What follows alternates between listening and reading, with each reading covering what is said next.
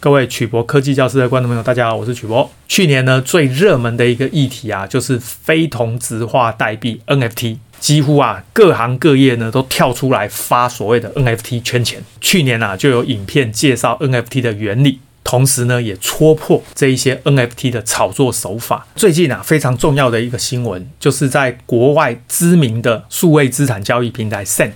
他的创办人啊，主动的把这个平台上的 NFT 交易给暂停，为什么呢？因为他发现上面啊一堆诈骗横行，所以到底是发生了什么事情？过去这一年呢，非常多的媒体都在发表 NFT 相关的新闻，但是这些媒体的新闻啊，里面几乎都充斥着各种错误的资讯。到底这些资讯错在哪里？今天呢，我们来跟大家谈谈这个话题。今天我们的题目就是 NFT 不是你想的那样，我们该用心学习区块链的原理。不要啊，成为散布假新闻的帮凶。我们今天的内容呢，第一个先谈央行啊，脸书呢发文啊，推论比特币跟 NFT 可能即将成为泡沫。第二个呢，就谈一谈假货横行，数位资产交易平台 Sent 暂停 NFT 交易。第三个，网络上误导大家的六个 NFT 是非题到底是对还是错？我们待会来来考考大家。第四个。什么是以太坊的智能合约 （Smart Contract）？什么又是以太坊的开发者意见 （ERC）？第六个就谈谈呢，我买了 NFT 非同质化代币，我实际上到底拿到了什么？再来第七个就谈一下 NFT 到底能做什么，不能做什么？这个是很多人弄错，甚至是网络上很多文章根本就写错的地方。我们待会要告诉大家错在哪里。最后呢，就谈一谈金融史上的郁金香狂热虽然破灭，但是呢，加密货币可不一定。为什么呢？因为他们的手法非常的高明。今天呢，我们主要希望让大家知道，非同质化代币 NFT 就是一个包装着区块链跟金融科技的去中心化庞氏骗局，炒作、圈钱、诈骗、假货横行这些东西啊，区块链其实都帮不上忙。大家常常看到那些 NFT 的报道，大部分呢散布的都是错误讯息。媒体跟网络应该啊要用心的学习区块链的原理。千万啊，不要成为散布假新闻的帮凶。过年的时候呢，央行的脸书啊就发表了一篇文章，刚好在二月三号，他提到一六三七年的二月三号，郁金香狂热破灭，疯狂的时候呢，一颗郁金香的球茎呢可以抵一栋豪宅。结果破灭之后啊，一夕之间打回原形，只剩一颗洋葱的价格。因此呢，他就推论比特币跟 NFT 可能会成为泡沫。这个文章各位有兴趣可以去看一下。而这几天啊，最火爆的新闻就是呢，NFT 因为假货横行，数位资产交易品平台 sent 暂停 NFT 交易。各位看过这么多网络文章，不是每一篇文章都提到 NFT 可以证明数位资产的真伪跟所有权吗？NFT 可以让作品无法被复制跟造假吗？NFT 可以追溯到最初的正本拥有者吗？怎么又会诈骗跟假货横行了呢？所以这很明显的在告诉大家，你们平常啊在网络上看的那些文章谈 NFT 里面呢，充斥着错误的资讯。今天我们就要告诉大家错在哪里。讲起二零二一年啊，全球最热门的新闻就要算是加密货币跟非同质化代币 NFT 了。每天啊都有惊人的新闻爆出，而这些媒体呢也眼明手快，抓住这个机会炒新闻。一个写的比一个劲爆，什么 NFT 市值飙到四百零九亿美元，直逼传统艺术品。英国佳士得拍卖以六千九百万美元售出一个数位艺术品，让 NFT 从低调的角落跃上主流的版面。什么大众对经由区块链认证的虚拟物品胃口有多大？还有凸显了人们对 NFT。的兴趣激增，这些内容，这些内容啊，基本上都是炒作出来的。问题是这些文章的背后，我看到的是网络媒体在对区块链跟加密货币一知半解的情况下拼凑出这些文章。这边呢，我截录了很多文章里面的某些文字，让大家看看是不是很眼熟。我们呢，姑且把这六个题目当做是非题来考考大家，你觉得这六个是非题是对还是错？第一个问题，NFT 是使用区块链来发行的智能合约。由于呢使用区块链技术，因此可以确保 NFT 是去中心化、不可篡改、可以信任的。请问对还是错？第二个，记录在区块链上的交易历史几乎无法篡改，资料公开透明，所以基于其上发展出的拥有证明呢就牢不可破，人人可以自行查阅，公信力大增。你觉得对还是错？第三题，NFT 其实就像一组数位身份证，过去呢。数位资产很难分辨真伪，也难以证明所有权。NFT 呢，透过独一无二的身份证带来识别拥有权的功能。请问你是对还是错？第四个，NFT 利用区块链技术产生一组编号，让作品无法被复制和造假。不论是一首歌、一张图片，只要发行独一无二的编号，它就是世界唯一不可替换的。请问你这句话是对还是错？第五个，由于采用了区块链的加密技术，经由铸造后的智能合约，使得交易历史、买卖权所属的人呢无法伪造，并且可以追溯到最初的正本拥有者是谁？请问你这句话是对还是错？第六个，NFT 去中心化的特性，让它不受第三方机构介入，方便直接透过现有社群声量来变现，不让平台抽成。请问各位，这一句话是对还是错？各位看完这六个问题，就会发现啊，在不了解区块链技术的情况下，很难确定，对不对？事实上呢，上面这六个是非题的答案都是错。这边我们就可以看出，整个网络媒体，注意哦，刚刚那六个问题都是我从网络上抄来的哦。你从这个地方就可以看出啊，整个网络媒体呢，已经成为加密货币跟 NFT 炒手假新闻的散布管道。唯一的解决方法是什么？就是经由教育，让大家真正了解区块链、加密货币跟 NFT 的原理。问题是啊，这些东西都有难度。谁啊想要坐下来呢？花三个小时呢，静静的来听我讲这些枯燥乏味的课程？我想大部分人根本没兴趣。在有限的篇幅下呢，我就试着用最简单的方式来说明什么是 NFT，以及为什么上面这六个是非题的答案都是错。我想各位很多人真的还以为那前面讲的那六题是对的哦，但是我却告诉你它是错的。所以呢，我一定要解释清楚，不然呢，可能你也不相信。这边呢，我要强调一个重点，严格来说呢，上面这六题不是完全错，而是部分错。问题是出在它错的部分是最重要的部分。各位知道，依照是非题的答题规则，只要最重要的部分是错的，那当然答案就是错的。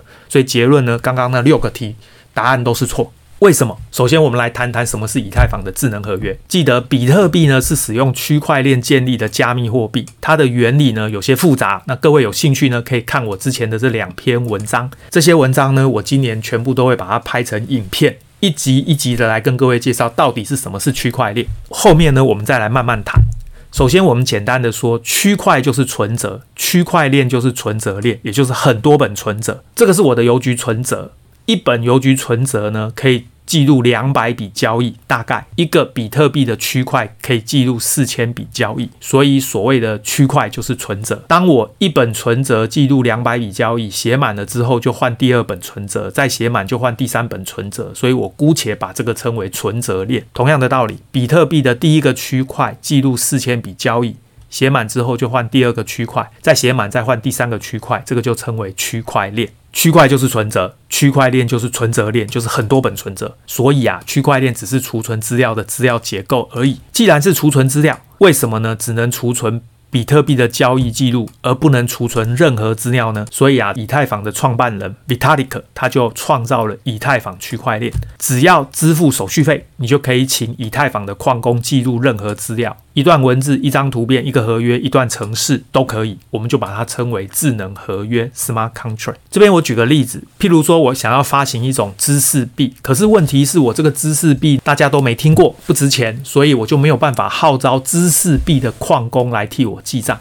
那怎么办呢？没关系，你只要付手续费，你就可以请以太坊的矿工来帮我记账。所以当 Alice 把知识币汇给 Bob 的时候，这一笔交易就会记录到以太币的矿工电脑里面的以太币账本。最重要的是，必须支付以太币作为矿工奖励金给这个矿工。所以啊，我就要花钱去买以太币。因此呢，这样子就会增加以太币的流通，让这个以太币呢成为大家共同流通使用的加密货币。所以啊，你看以太坊的创办人很聪明，对不对？记得哦，比特币的账本就是区块链，只能记录比特币的交易，这个我们称为区块链一点零。以太币的账本就是区块链，可以记录任何币的交易，包含刚刚我说的知识币，甚至呢可以记录任何资料或者可以执行的程式，这个我们就把它称为区块链二点零。什么是以太坊开发者意见 （ERC） 呢？各位想想看哦，每个人写的加密货币程式都不一样，那知识币。你怎么可能把它储存在以太币的账本里？所以啊，以太坊区块链就有一个特殊的资料结构跟标准的规格必须遵守。这个我们把它称为以太坊开发者意见，就是所谓的 Ethereum Request for Comments，就称为 ERC。ERC 的规格里面呢，最常见的就是两种，一种叫 ERC 二十，一种叫 ERC 的七二一。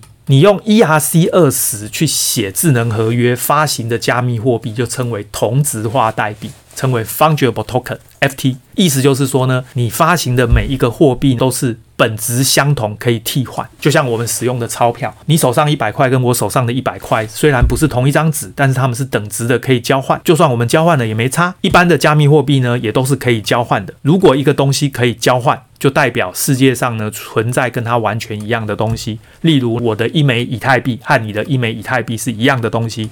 对于货币呢，可以替换是必要条件，不然呢要怎么流通？这些人很聪明啊，他们马上就想到了，我可以发行一个 ERC 七二一的标准，就称为非同质化代币，这个称为 NFT。Non-fungible token，意思是说呢，你发行的每一枚货币都是本质不同，所以叫非同质，独一无二啊。因为每一个都不同，就独一无二嘛。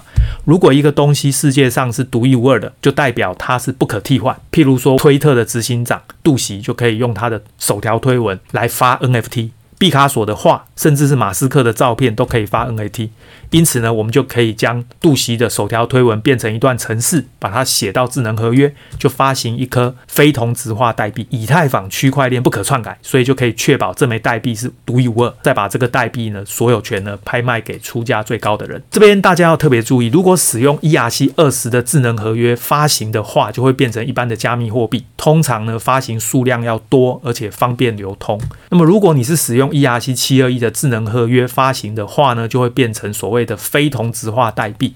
注意哦，通常呢，这种 NFT 呢发行数量少，而且每一枚都不同，它不是用来流通的，是用来拍卖的。所以啊，越少越有价值。你想想看，这个 NFT 代表了杜袭的首条推文、毕卡索的画，甚至是我们呢可以说服特斯拉的执行长马斯克拍一张照片来发行一个马斯克的非同质化代币。你想想看，这颗 NFT 代表了马斯克的照片呢，很值钱，不是吗？重点是呢。我买了这个 NFT，到底我拿到了什么？在二零零六年三月二十一号，杜袭呢在他的键盘打下了这一句废话：“刚刚设定好我的推特，just setting up my Twitter。”这是一句平凡无奇的话，这是全世界第一个推文。各位看下面这个图，这个就是 Jack 杜袭哈，他发表的第一则贴文。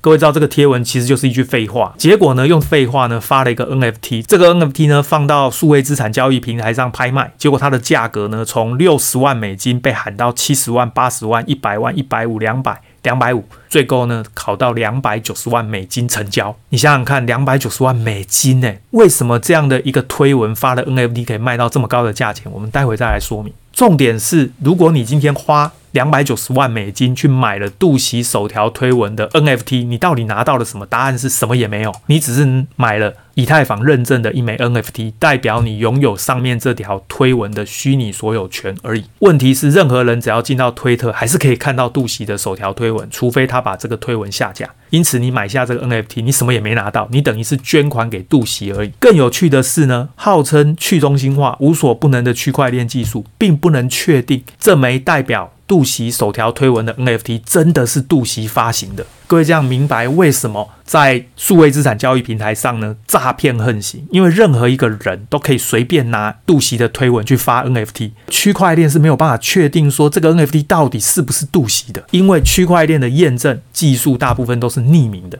而且大部分的验证只是确认使用者真的有上传资料，而且。不可否认有上传资料，并不代表资料的内容正确可以信任，只不过是因为这个过程称为验证，所以呢就被大家炒作成区块链的资料被验证过可以信任。这种误解呢是来自于大家对加密技术的不了解，同时也在于炒作者刻意误导，别有用心。我们呢用一个示意图来说明这一个 NFT 的整个产生跟交易的过程。首先呢，Alice 呢他是一个数位画家，他画了一张画，他呢就用这一个画呢产。产生一颗 NFT，并且放到数位资产交易平台上面拍卖。最后呢，这个爸爸呢花一百块以太币买下这一颗 NFT。这一百块的以太币呢，其中十块钱被数位资产交易平台作为手续费，剩下的九十块以太币呢，就交给 Alice。这个过程呢，就是 NFT 从 Alice 转换到 Bob 名下。以太币呢，从 Bob 名下转换到 Alice，这整个转换的过程呢，资料都是丢给以太币的矿工，所以呢，Alice 给 Bob 一颗 NFT，Bob 给 Alice 九十块以太币，这个就是整个交易的过程。这边呢，各位就会发现，在加密货币跟 NFT 里面呢，常常听到去中心化这件事，但实际上啊，所有的交易都是透过数位资产交易平台或者是加密货币交易所，根本就没有所谓的去中心化，那个是唬人的而已。数位画家 Alice 就画了一。张电脑的画作，并且把这张画弄到以太坊的区块链上发行一颗 NFT，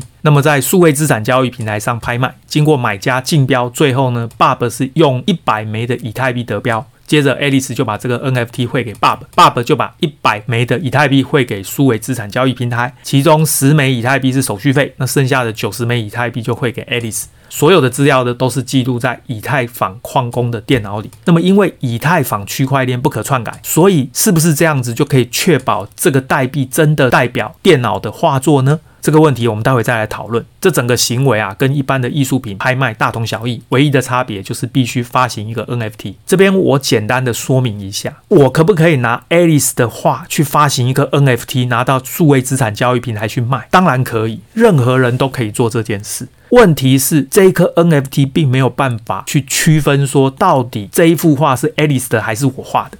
所以任何一个人都可以假装是 Alice 拿这一幅画去发 NFT，而买的人呢，是完全没有办法从 NFT 里面去判断这一幅画到底是谁做的。搞到最后呢，连数位资产交易平台自己都没办法确定到底谁的是真的，谁的是假的。所以啊，这个 Sent 这一个平台呢，最后才会赶快关起来，因为他发现啊，上面一堆骗子，他也没办法处理。为了避免诈骗横行，所以干脆把它暂停交易。现在各位明白，所谓的 NFT 呢，实际上根本就是没有用的东西。待会呢，我们再来解答那六个问题。但是 NFT 并不是完全没有用。它对这个艺术创作者的意义是什么呢？一般的艺术品拍卖呢，买家可以拿到一张实体的画作，那么任何其他人画的都是赝品，而且这个画真假可以经由科学分析的方式判断。但是啊，数位画家的创作因为是一个电脑档案，这个电脑档案任何人都可以复制，拿到的会跟原来的画作完全一样，因此啊，不会有买家想要买这种任何人都可以任意复制的东西，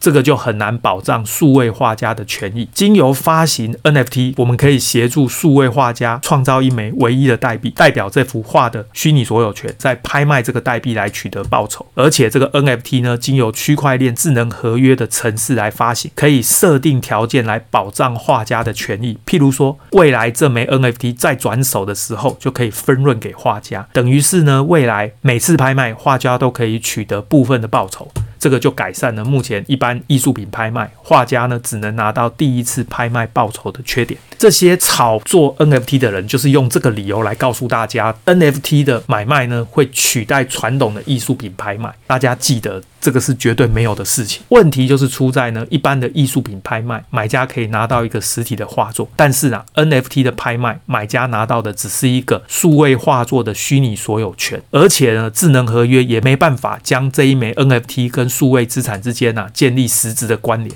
区块链技术甚至都还不能确定这个 NFT 到底是不是真的由这个数位资产的作者来发行的。所以呢，你买下这枚 NFT 啊，等于只是捐款给这个画家。这个其实啊，就是。是当初发明 NFT 的目的之一。如果只是捐款，为什么有人会买呢？因为啊，你只要相信几年以后可以用更高的价格卖给别人，你就会买，不是吗？所以啊，我说 NFT 的买卖从头到尾就是一个庞氏骗局。各位要记得，庞氏骗局的关键是什么？越前面跳进去玩的人，他赚越多；越后面进去的人就赚越少。千万不要是最后一个进去的，因为呢，你就是稳赔不赚。接下来我们来看看上面这六个是非题错在哪里。第一题，NFT 是使用区块链发行的智能合约，由于使用区块链技术，因此可以确保 NFT 是去中心化、不可篡改、可以信任的。对吗？事实上呢，区块链不代表去中心化、不可篡改、可以信任。只有公有链跟真联盟链可以确保资料是去中心化、不可篡改。假联盟链跟私有链都是没用的废物，那是在唬外行人用的。而且呀、啊，资料不可篡改，不代表资料可以信任。所以各位要特别记得，区块链跟信任是两回事。使用公有链发行的智能合约，只能确定它去中心化跟不可篡改。但是智能合约里的内容不可篡改，不代表可以信任。所以啊，我也可以拿 Alice 的电脑画作去发一个 NFT 来拍卖。买家是没有办法从 NFT 里面确定到底是真是假。买家就算买了这个 NFT，也不会拥有这幅画。所以你到底是买了什么？所以我刚刚才说，从头到尾就是买空卖空而已。为什么区块链不等于去中心化、不可篡改、可以信任呢？我之前有发表这个文章，后面呢我们会把它拍成影片，再来跟大家介绍。第二题，记录在区块链上的交易历史几乎无法篡改，资料公开透明，所以基于其上发展出来的拥有证明牢不可破，人人可以自行查阅，公信力大增。事实上啊，公有链上的交易历史几乎无法篡改，资料公开透明，这句话是对的。但是我们前面介绍过，智能合约里面的内容不可篡改，不代表可以信任，何来的公信力大增？所以很明显，这句话根本就胡说八道。第三个，NFT 其实就像一组数位身份证，过去啊，数位资产很难分辨身位，也难以证明所有权。NFT 透过独一无二的身份证带来识别所有权的功能。事实上呢，这枚 NFT 是独一无二的，没错。但是我们前面有说过，区块链技术啊，甚至都不能确定这枚 NFT 到底是不是由这个数位资产的作者来发行的。既然都不确定，你怎么用它来识别所有权？所以这句话很明显也是胡说八道。第四个。NFT 利用区块链技术产生一组编号，让作品无法被复制跟造假。不论是一首歌、一张图片，只要发行独一无二的编号，它就是世界唯一不可替换的。事实上呢，NFT 利用区块链技术产生一组独一无二的编号，这句话是对的。但问题是，这只能确定这个 NFT 无法被复制跟造假，你没有办法确定作品无法被复制跟造假。而且，区块链技术甚至都不确定这枚 NFT 到底是不是真的由数位资产的作者发行的。所以，你买这枚 NFT 跟这一首歌跟这一张图片到底有什么关系？第五个，由于采用了区块链的加密技术，经由铸造后的智能合约，使交易历史、买卖权所属人无法伪造，并且可以追溯到最初的正本拥有者是谁。事实上呢，采用区块链的加密技术铸造后的智能合约，确实是无法伪造，没错。但是呢，这只能追溯到这枚 NFT 是不是最初发行的正本。由于 NFT 大部分是匿名发行，所以也不知道这枚 NFT 真正的拥有者是谁。你只能确定这枚 NFT 拥有者存在。但是啊，区块链技术因为根本就不知道这枚 NFT 到底是不是由这个数位资产的作者发行的，你就算追溯到这枚 NFT 是正本，这个和数位资产又有什么关系？所以很明显。第五题的答案也是错的。第六题呢？NFT 去中心化的特性让它不受第三方机构介入，方便呢直接透过现有的社群声量变现，不让中心化平台抽成。事实上啊，NFT 去中心化的特性让它不受第三方机构的介入，这句话没错。问题是只有这枚 NFT 本身不受第三方机构的介入，但是其他重要的事项都需要第三方机构。中心化的平台来进行这一题啊，是最重要，也是大家常常弄错的。我们来好好说明一下，所谓的 NFT 去中心化，其实就是个幌子，用来炒币圈钱而已。事实上啊，在以太坊或者其他公有链上发行智能合约，建立一枚。NFT 只能确定发行者真的有，而且不可否认有发行这枚 NFT。同时啊，这枚 NFT 是独一无二的，不可篡改。同时，这枚 NFT 可以经由公有链的运作机制转移给不同的买家，让使用者呢可以跨平台交易，不必啊限制在佳士得或者苏富比这种中心化的平台内转移。这个是传统艺术品拍卖中心使用 NFT 对使用者最大的意义。注意，我一直强调是这枚 NFT。事实上呢，它转来转去就只有这枚 NFT 而已。所有的记录呢是去中心化的，记录在矿工的电脑里。区块链技术啊，能做到的就是这些了。其他的事情呢，包括刚刚我们听到的证明数位资产真伪跟所有权，让作品没有办法被复制和造假。追溯到最初正本拥有者的工作，这些东西啊，跟 NFT 都没有关系，都必须要第三方机构的介入。通常呢，就是由拍卖这些 NFT 的数位资产交易平台来处理。意思就是说呢，过去传统拍卖遇到最严重的问题，使用 NFT 其实并没有解决。因此，这个所谓 NFT 去中心化，那事实上就是个幌子来炒币圈钱而已。因为呢，最重要的事情。还是经由中心化的第三方机构来进行，这个和传统拍卖完全一样。所以我说啊，这根本就是伪金融科技。而且呢，这个第三方机构，也就是我们刚刚说的数位资产交易平台，也没有能力去验证这件事情的真假。为什么呢？因为它全部都是由网络交易做成的，基本上现在并没有真正的实体交易。因此，大家明白为什么数位资产交易平台上面呢会诈骗假货横行了吧？你想想看，这个数位资产交易平台，它从头到尾都在网络上啊。突然有一个人呢发了一颗 NFT 放在我这边，然后说那个是真的，我数位资产交易平台怎么去决定这件事情呢？难度非常的高。所以啊，这个 Cent 呢，干脆啊就把这个平台给关起来。为什么？因为一堆骗子在上面骗钱，我也没办法处理，只能把它关起来。接下来各位可能会好奇啊，既然买 NFT 什么都拿不到，那为什么有人会出价六千九百万美元来买一幅画呢？买下 Instagram 这个图片的数位拼贴作品的 NFT 这个人啊，只是砸下大量当年不值钱的加密货币炒作 NFT。